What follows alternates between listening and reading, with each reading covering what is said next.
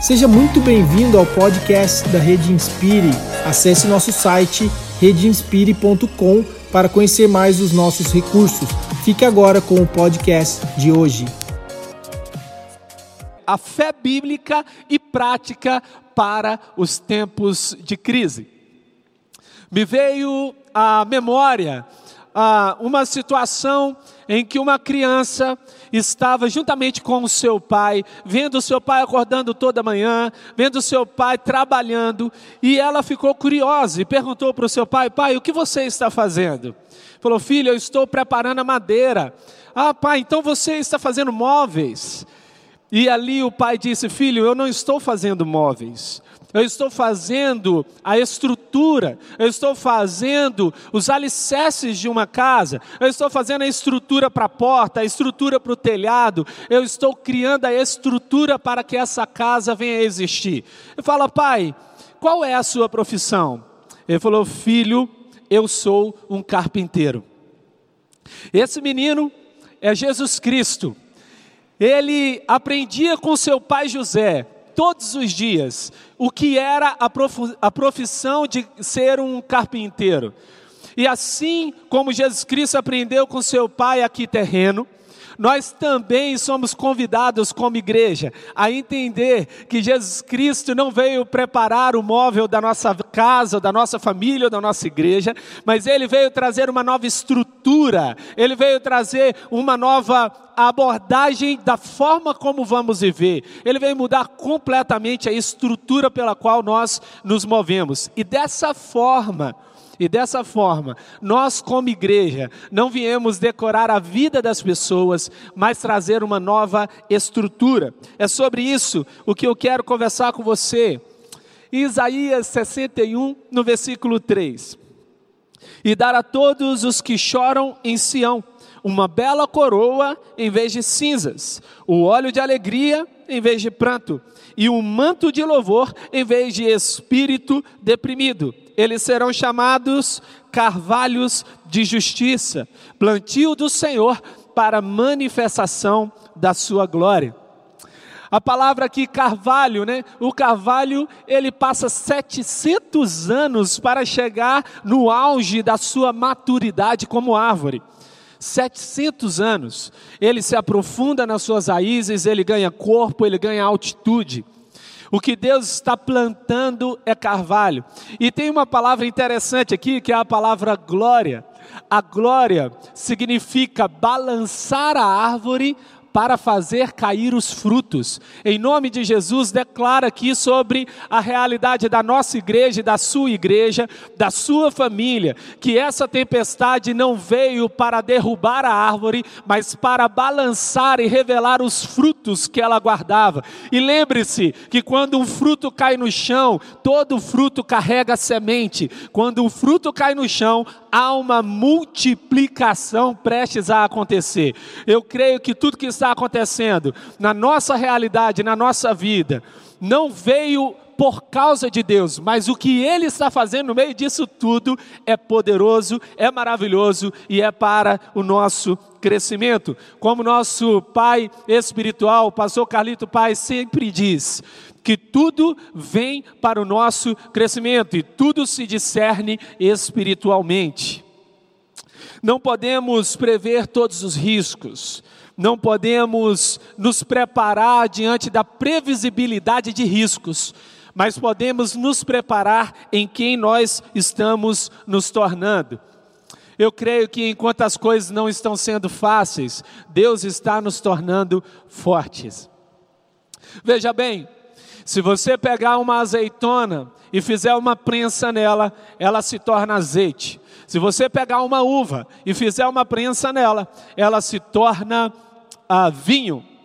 Eu queria te dizer aqui que o azeite é mais caro do que a azeitona, e o vinho é mais caro do que a uva. O processo que Deus está fazendo, está realizando em nós durante esse tempo de prensa, Ele está nos lapidando para um tempo melhor, Ele está nos tornando melhores, mais leves, mais ágeis, mais capazes de chegar em lugares longes.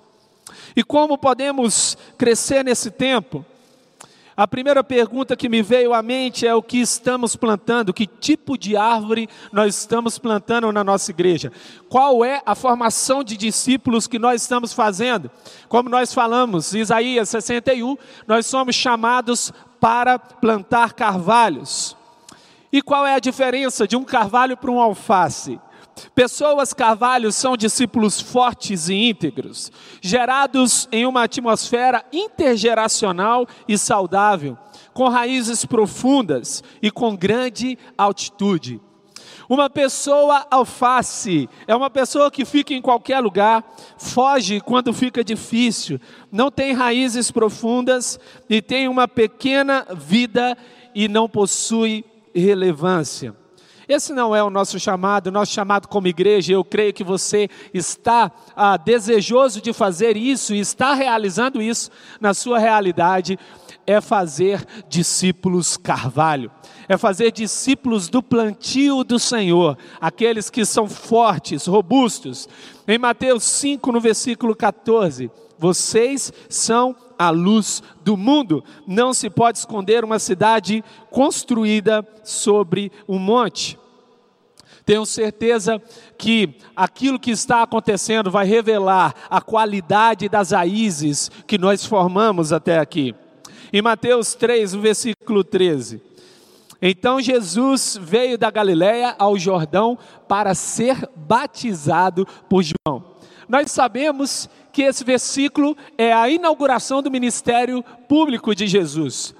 Jesus Cristo investiu 100% no ministério de se tornar, de se apropriar de quem ele era, 100% do seu tempo. Ele viveu 30 anos investindo o seu tempo em se tornar e em se apropriar dessa identidade. E com apenas três anos, ele mudou o mundo.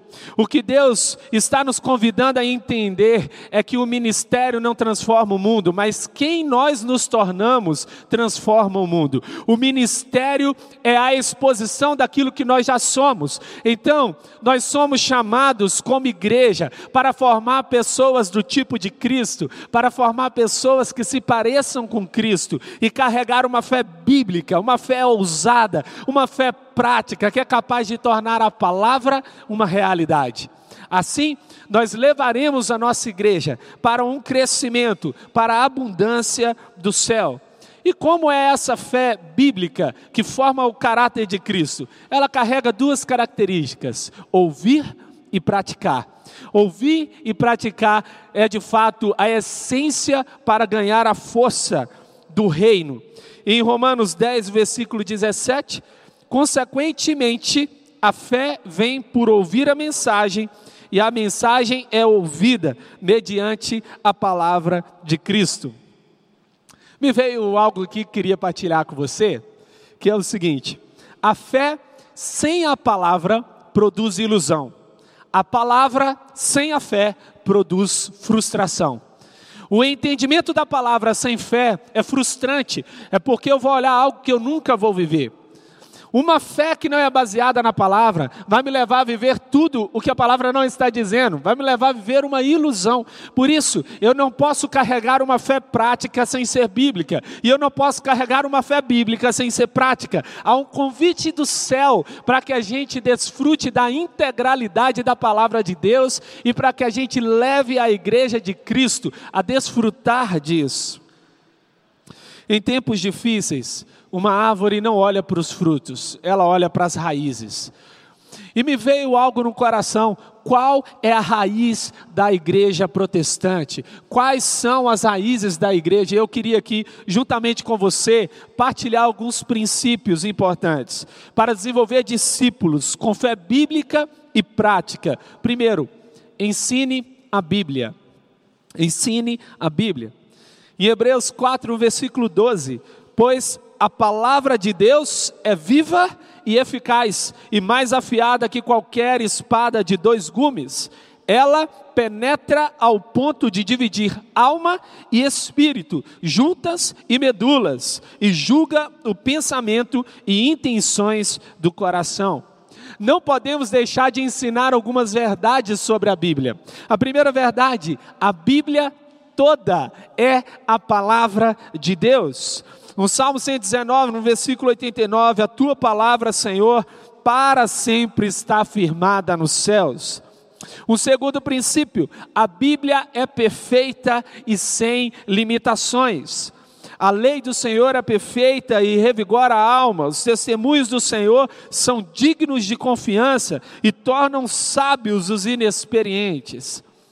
Um terceiro princípio ainda sobre a Bíblia, a Bíblia aponta para os princípios eternos para a vida prática. Mas o homem que observa atentamente a lei perfeita, que traz a liberdade e persevera na prática dessa lei, não esquecendo o que ouviu, mas praticando-o, será feliz naquilo que fizer. Um outro princípio sobre a Bíblia: a Bíblia supre todas as necessidades. Ele enviou a sua palavra e os curou e os livrou da morte. Um outro princípio sobre a palavra: a Bíblia revela o suficiente para a plenitude. Toda a Escritura é inspirada por Deus e útil para o ensino, para a repreensão, para a correção e para a instrução na justiça, para que o homem de Deus seja apto e plenamente preparado para toda boa obra. A palavra de Deus não abre janelas, ela abre portas. As pessoas hoje, nesse tempo de crise, elas estão procurando um lugar estável sob o qual podem repousar os seus pés. Um lugar onde elas podem falar: Isso daqui eu posso confiar. E no momento em que a gente retira o poder da palavra, no momento que a gente retira de fato a realidade, a verdade sobre a palavra, nós estamos furando o bote das pessoas, o bote salva vidas. Só há um jeito de sairmos dessa, só há um jeito de nos locomovermos durante a crise, durante momentos difíceis. E qual é esse jeito? Através da palavra de Deus. Nem só de pão viverá o homem, mas da palavra que procede da boca de Deus. Queria ir para um segundo princípio. Aponte sempre para a graça de Deus em Cristo Jesus. Em 2 Coríntios 12, 9. A minha graça é suficiente para você, pois o meu poder se aperfeiçoa na fraqueza. Portanto, eu me gloriarei ainda mais alegremente em minhas fraquezas, para que o poder de Cristo repouse em mim. A palavra suficiente aqui significa levantar barreira. Quando vem uma avalanche sobre a vida das pessoas, elas só estão protegidas quando estão debaixo da graça. Quando elas estão protegidas pela forma de expressão mais poderosa do mundo, a forma de expressão mais poderosa do amor de Deus, que é a sua graça em Cristo Jesus. Eu gosto de pensar quando falamos aquela expressão, agora só Jesus. Essa esse é o melhor momento da nossa vida, esse é o melhor momento da nossa história, o melhor momento para a nossa igreja, na hora em que a gente não tem condição mais de fazer mais nada e só Ele pode realizar. Tem hora que nós estamos assim, em situações fora de controle, mas Deus não perdeu o governo. Acima de uma tempestade existe um céu aberto para a minha, para a sua igreja, para a nossa família, para a nossa realidade. Então creia que Deus está se movendo a favor de cada pessoa. O pastor Carlito sempre nos ensina e escreveu no seu livro devocional Céus Abertos. A graça não apenas nos posiciona no lugar que deveríamos estar, como também nos sustenta lá. Durante esse tempo, somos sustentados pela graça de Deus. Em 1 Coríntios 1, no versículo 17, pois Cristo não me enviou para batizar, mas para pregar o Evangelho, não com palavras de sabedoria humana, para que a cruz de Cristo não seja esvaziada. Cristo, sabedoria e poder de Deus. A sabedoria humana, ela retira Jesus Cristo da cruz. Esvaziar a cruz é ter sacrifício sem redenção, é ter dor sem salvação. Me lembro daquela situação do Titanic, quando o, os violinistas estavam tocando e o, o Titanic estava afundando. Veja, Não podemos ser uma igreja que traz entretenimento quando as pessoas precisam de salvação. Agora elas precisam ouvir a palavra que salva. O que um, um tocador de violino deveria fazer? Está procurando os botes salva-vidas, está atrás de salvar as pessoas. Esse é o nosso papel. Não é trazer entretenimento, mas salvação. As pessoas estão em busca de um bote salva-vidas. Um terceiro princípio: estimule uma atmosfera de fé. Em Romanos 1, no versículo 17: Porque no Evangelho é revelada a justiça de Deus, uma justiça que do princípio ao fim é pela fé, como está escrito: o justo viverá pela fé. Diante de tudo que está acontecendo, o que fazer? O desânimo olha para a situação, a fé olha para o destino. Nós não precisamos estar vendo o que está acontecendo para achar que é a partir disso aqui que Deus vai fazer as coisas. Nós cremos que Deus está saindo, Deus está se movendo da eternidade para o presente. Nós não vamos do presente para o futuro, nós vamos da eternidade para o presente. Algo que Deus vai confiar no nosso coração e tem que ser estimulado numa atmosfera de fé. A atmosfera de fé não são palavras motivacionais, são palavras que criam um novo mundo. Eu e você somos convidados a declarar palavras de fé quando tudo está mal. Somos convidados a declarar palavras de fé quando não vemos mais possibilidades das coisas acontecerem. Eu acredito que quando as coisas se tornam impossível, Deus se torna inevitável e o milagre se torna ah, também ah, prestes a acontecer, Ele está ali pronto para acontecer sobre a nossa realidade. Em Efésios 2, versículo 8. Pois pela graça vocês são salvos, por meio da fé, e isso não vem de vós, é dom de Deus. Quem vive pela fé caminha em lugares inéditos. John Dawson diz: fé é receber o conhecimento da habilidade e do caráter do Pai. Somente a fé nos conecta a Deus, por isso precisamos estimular a fé creia, continue crendo, o que Deus prometeu vai se cumprir, a palavra de Deus passa pelo teste do tempo e se cumpre. Querido, eu queria declarar aqui sobre a sua vida que o que estamos vivendo não é a realidade do céu sobre a nossa vida, mas há um mover de Deus no meio disso tudo. Eu e você podemos experimentar, não somos daqueles que precisam ver para crer, mas somos daqueles que creem para ver. A nossa fé, ela precisa permanecer conectada em Deus. Isso não significa que nós vamos falar palavras irreais, palavras que não aconteceram, até porque o autor de Hebreus diz que a fé, ela é a prova. Em outras palavras, a fé, ela traz frutos de antecipação de um lugar que já existe nas regiões celestiais. Toda promessa de Deus é uma realidade. Então, na nossa realidade como igreja, na nossa realidade como família, a fé já nos faz tocar no nosso destino. Quarto princípio: faça tudo para a glória de Deus. Em 1 Coríntios 10, 31. Assim, quer vocês comam, bebam ou façam qualquer outra coisa, façam tudo para a glória de Deus. O nosso ministério vai revelar a presença que carregamos. Durante esse tempo, o nosso foco é a glória. Como Deus deseja manifestar a glória dele nesse tempo. Pastor Fabiano Ribeiro sempre nos ensina. A espiritualidade não é a falada, mas a percebida. As pessoas vão olhar para os líderes, vão olhar para os pastores, vão olhar para a referência espiritual que Deus colocou dentro daquela realidade, vão falar como ele está se comportando agora que, que tipo de atitude ele está tendo agora. E nós fomos feitos e chamados para fazer duas coisas: espelhar a glória e espalhar a glória. Deus nos dá filhos biológicos e espirituais para espelhar a glória e espalhar a glória. Eu creio que Deus está nos convidando nesse tempo para revelar uma glória ainda maior do que essa geração viveu até aqui, do que todas as gerações viveram até aqui. Você crê que Deus está trazendo um avivamento? Tudo se discerne espiritualmente tenha certeza de que aquilo que está acontecendo nesse tempo é espiritual. Nós sabemos que devemos tomar todo tipo de precaução, devemos nos posicionar de maneira prudente, mas também entendemos que as coisas que estão acontecendo precisam ser discernidas pela fé.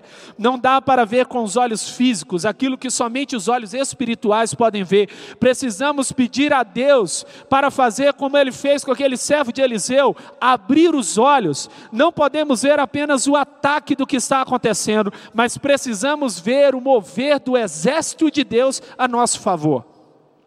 A manifestação da glória aqui é peso. Deus deseja deixar a marca das suas digitais na sua igreja. Quinto princípio, inspire a busca pela intimidade com o Espírito Santo. Vamos falar, busque pelo Espírito Santo, busque ser cheio do Espírito Santo. Em Efésios 5, no versículo 18 não se embriaguem com vinho, que leva à libertinagem, mas deixem-se encher pelo Espírito. Eu sei, e talvez você tenha passado um pouco por isso. Nós estamos em quarentena, estamos parados fisicamente, não podemos sair de casa, mas o nosso propósito está se movendo.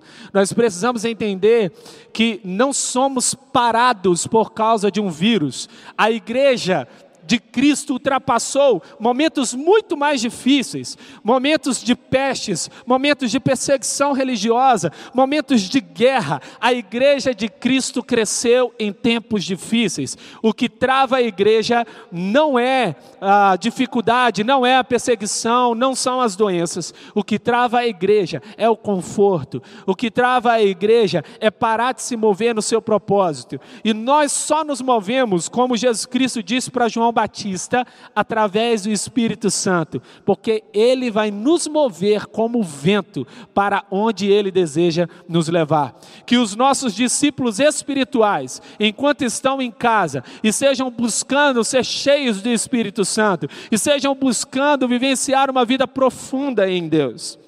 Steven Furtick diz: Deus não pode te encher de si mesmo quando você está cheio de si mesmo. Essa expressão do Steven vai trazer também essa percepção para nós. Precisamos ensinar os nossos discípulos a se esvaziarem e a buscarem uma vida cheia do Espírito Santo. Um sexto e último princípio: foque em Jesus Cristo. Porque para mim, o viver é Cristo e o morrer é lucro. Enquanto nós não descobrimos pelo que morrer, nós ainda não vivemos ou ainda não descobrimos pelo que viver. Quando o nosso tempo passa, quando as coisas acontecem, e nós não descobrimos o que nos levanta, o que nos faz nos mover. Eu sempre me pergunto isso: o que me desperta pela manhã? Será que é o despertador, o relógio ou meu propósito? Eu preciso acordar de manhã cheio de expectativa. Toda pessoa que está conectada com Cristo carrega senso de urgência. Sabe que hoje existem pessoas que estão morrendo sem Jesus. Sabe que o ministério é urgente, é um, é um ministério de resgate. Nós estamos no meio de uma grande turbulência. Estamos vivendo no meio de situações terríveis e precisamos ajudar as pessoas a conhecerem a Jesus.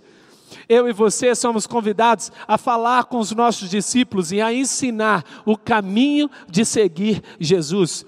E como o próprio Jesus Cristo disse, aquele que quer me seguir, tome a sua cruz e siga-me. Isso significa que eu não começo toda manhã do zero, eu começo a partir da cruz, eu começo a partir da vitória de Cristo na cruz. Precisamos ensinar aos nossos discípulos que o papel deles não é servir apenas Jesus, é se tornar parecido com Ele. Como o apóstolo Paulo diz: sejam meus imitadores, como eu sou de Cristo.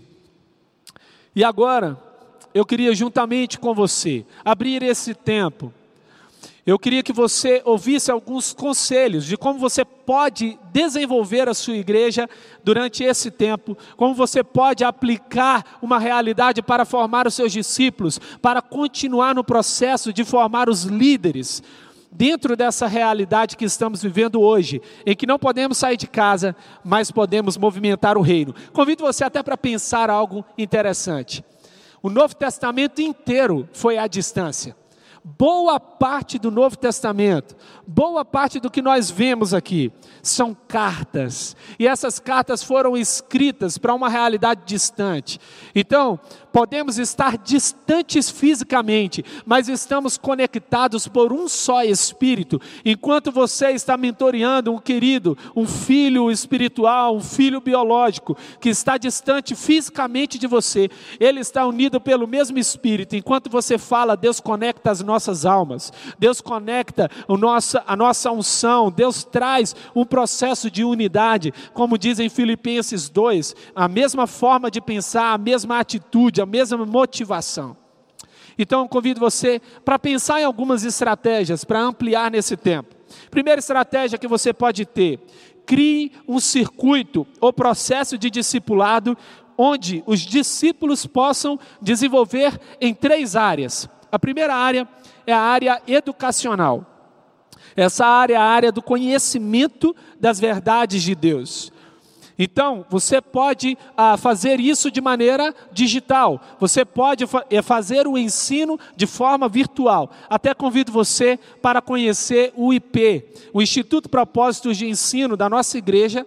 Ele, por exemplo, tem teologias bíblicas, ele tem teologias ah, sistemáticas, ele tem ah, cursos para ministério, cursos do sobrenatural, tudo isso já gravado e disponível. Então você pode acessar o site ipad.com e pode conhecer um pouco mais sobre essa realidade e como você pode se conectar a esse tipo de recurso, por exemplo. Ou você mesmo pode gravar esses cursos dentro da sua realidade, da sua igreja.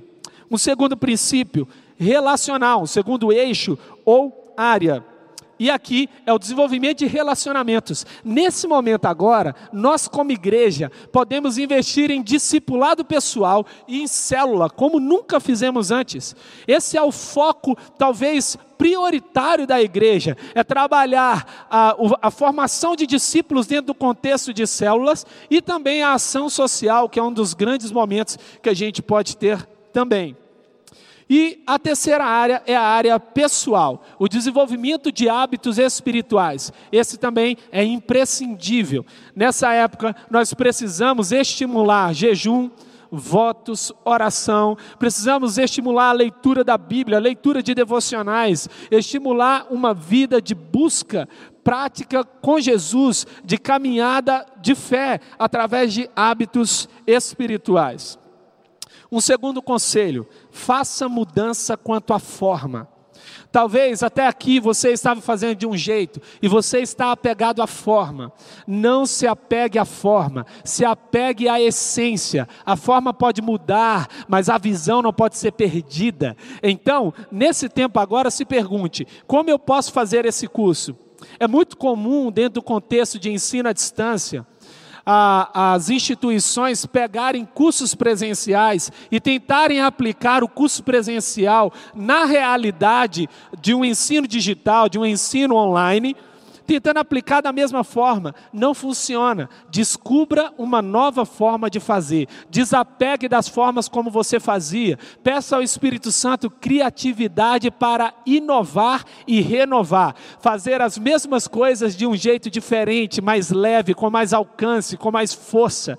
Eu creio que, inclusive, você já percebeu isso no momento em que você iniciou as suas celebrações online, ou investiu de uma maneira mais dedicada nas celebrações online, no momento em que você fez isso, Deus estendeu o púlpito da sua igreja para chegar em lugares que você não tinha chegado. Então, creia que durante esse tempo, uma nova forma vai mudar você na forma de agir. Terceiro, crie celebrações e ambientes para crescimento e estimular a fé. Nós temos aqui a celebração da campanha da vitória e também temos o culto de avivamento e cura.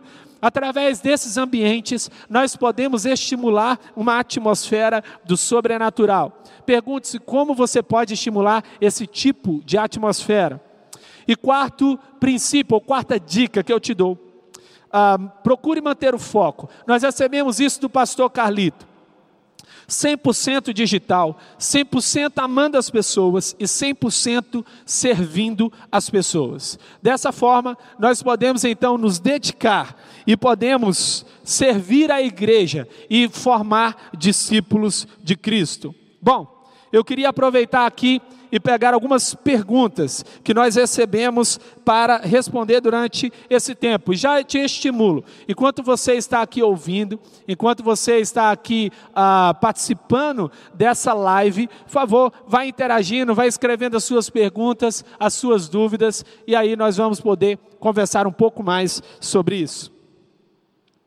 Aqui a pergunta do pastor Luiz Henrique a Bíblia é a palavra de Deus ou contém a palavra de Deus? Essa pergunta é uma pergunta que hoje tem sido muito atacada. Eu volto aqui a lembrar você de que precisamos nos voltar para a essência da palavra. A Bíblia inteira é a palavra de Deus. A Bíblia foi escrita de forma dual. Essa forma dual significa que Deus ele inspirou pessoas para escrever, e essas pessoas escreveram com a sua personalidade, escreveram a partir dos, das suas características, porque Deus não anula a nossa identidade quando nós somos chamados.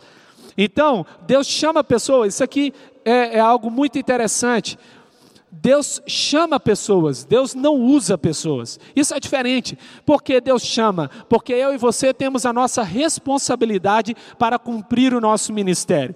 Então, pastor Luiz, a Bíblia é a palavra de Deus, porque Deus garante com que cada palavra carregue a essência dele, carregue a, a, o caráter dele, revele quem ele é. E como revelação significa descortinar o véu. Da mesma forma que Deus ah, abriu a mente, abriu o coração de homens para escrever, inspirados pelo Espírito Santo, o Espírito Santo continua agindo ainda hoje, nos iluminando para compreender as verdades eternas da palavra. E cada palavra nas Escrituras Sagradas é palavra de Deus. Há alguma outra pergunta que queira ser feita? Há alguma dúvida que você tenha a respeito desse tema?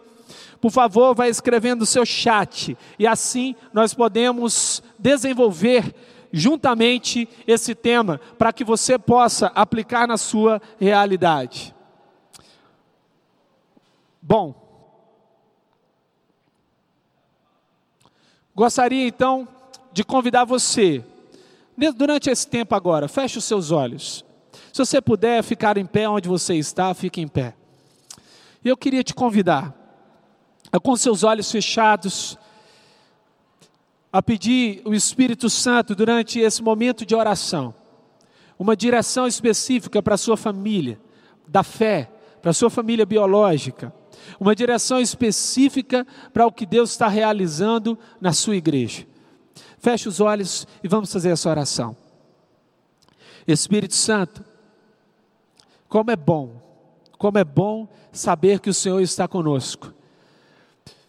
Nós sabemos que estando contigo, as circunstâncias podem ser difíceis, mas nós seremos protegidos, nós caminharemos debaixo da tua graça, debaixo do teu mover. Sabemos que a tua vontade é boa, perfeita e agradável. Confiamos no teu caráter, confiamos naquilo que o Senhor faz. Sabemos que o Senhor é bom e faz coisas boas. Cremos que tudo o que o Senhor faz é bom e cremos que o Senhor está se movendo no meio disso tudo não sabemos do futuro, não, não conhecemos o futuro, mas já conhecemos a eternidade, conhecemos aquele que está além do tempo, aquele que está além da tempestade, por isso nós colocamos a nossa vida, a nossa comunidade, a nossa família biológica, a nossa família espiritual no governo completo do Senhor. Te pedimos, Senhor, que nós não venhamos a nos desviar nem para a direita nem para a esquerda, não queremos uma fé que nos iluda, porque não tem palavra e não queremos uma palavra sem fé, para que não venhamos a nos frustrar. E nesse momento nós decidimos, Senhor, viver uma fé prática, uma fé bíblica, uma fé transformadora. Eu creio, Espírito Santo, que o seu mover na sua igreja está levando cada um dos líderes que estão conectados aqui a um nível de experiência com a sua presença, a uma conexão profunda com o Senhor, onde a intimidade contigo será a maior recompensa. Senhor, nós somos como os levitas. A nossa herança é o Senhor. Se nós não ganharmos nada nessa terra e tivermos o Senhor, nós já temos tudo. E nós sabemos que temos o Senhor, é o maior presente que poderíamos receber. Obrigado, Jesus Cristo, pela Sua graça salvadora. Obrigado, Pai, por se mover até nós e por nos amar com a Tua paternidade sem limites. Obrigado, Espírito Santo, por não nos deixar só e trazer palavras de consolo, de poder, de ousadia em tempos difíceis. Nós cremos e aplicamos fé no nome de Jesus. Amém, amém e amém. Você acabou de ouvir o podcast da Rede Inspire. Acesse redeinspire.com para conhecer melhor os nossos recursos. Rede Inspire, há 10 anos inspirando igrejas, pastores e líderes.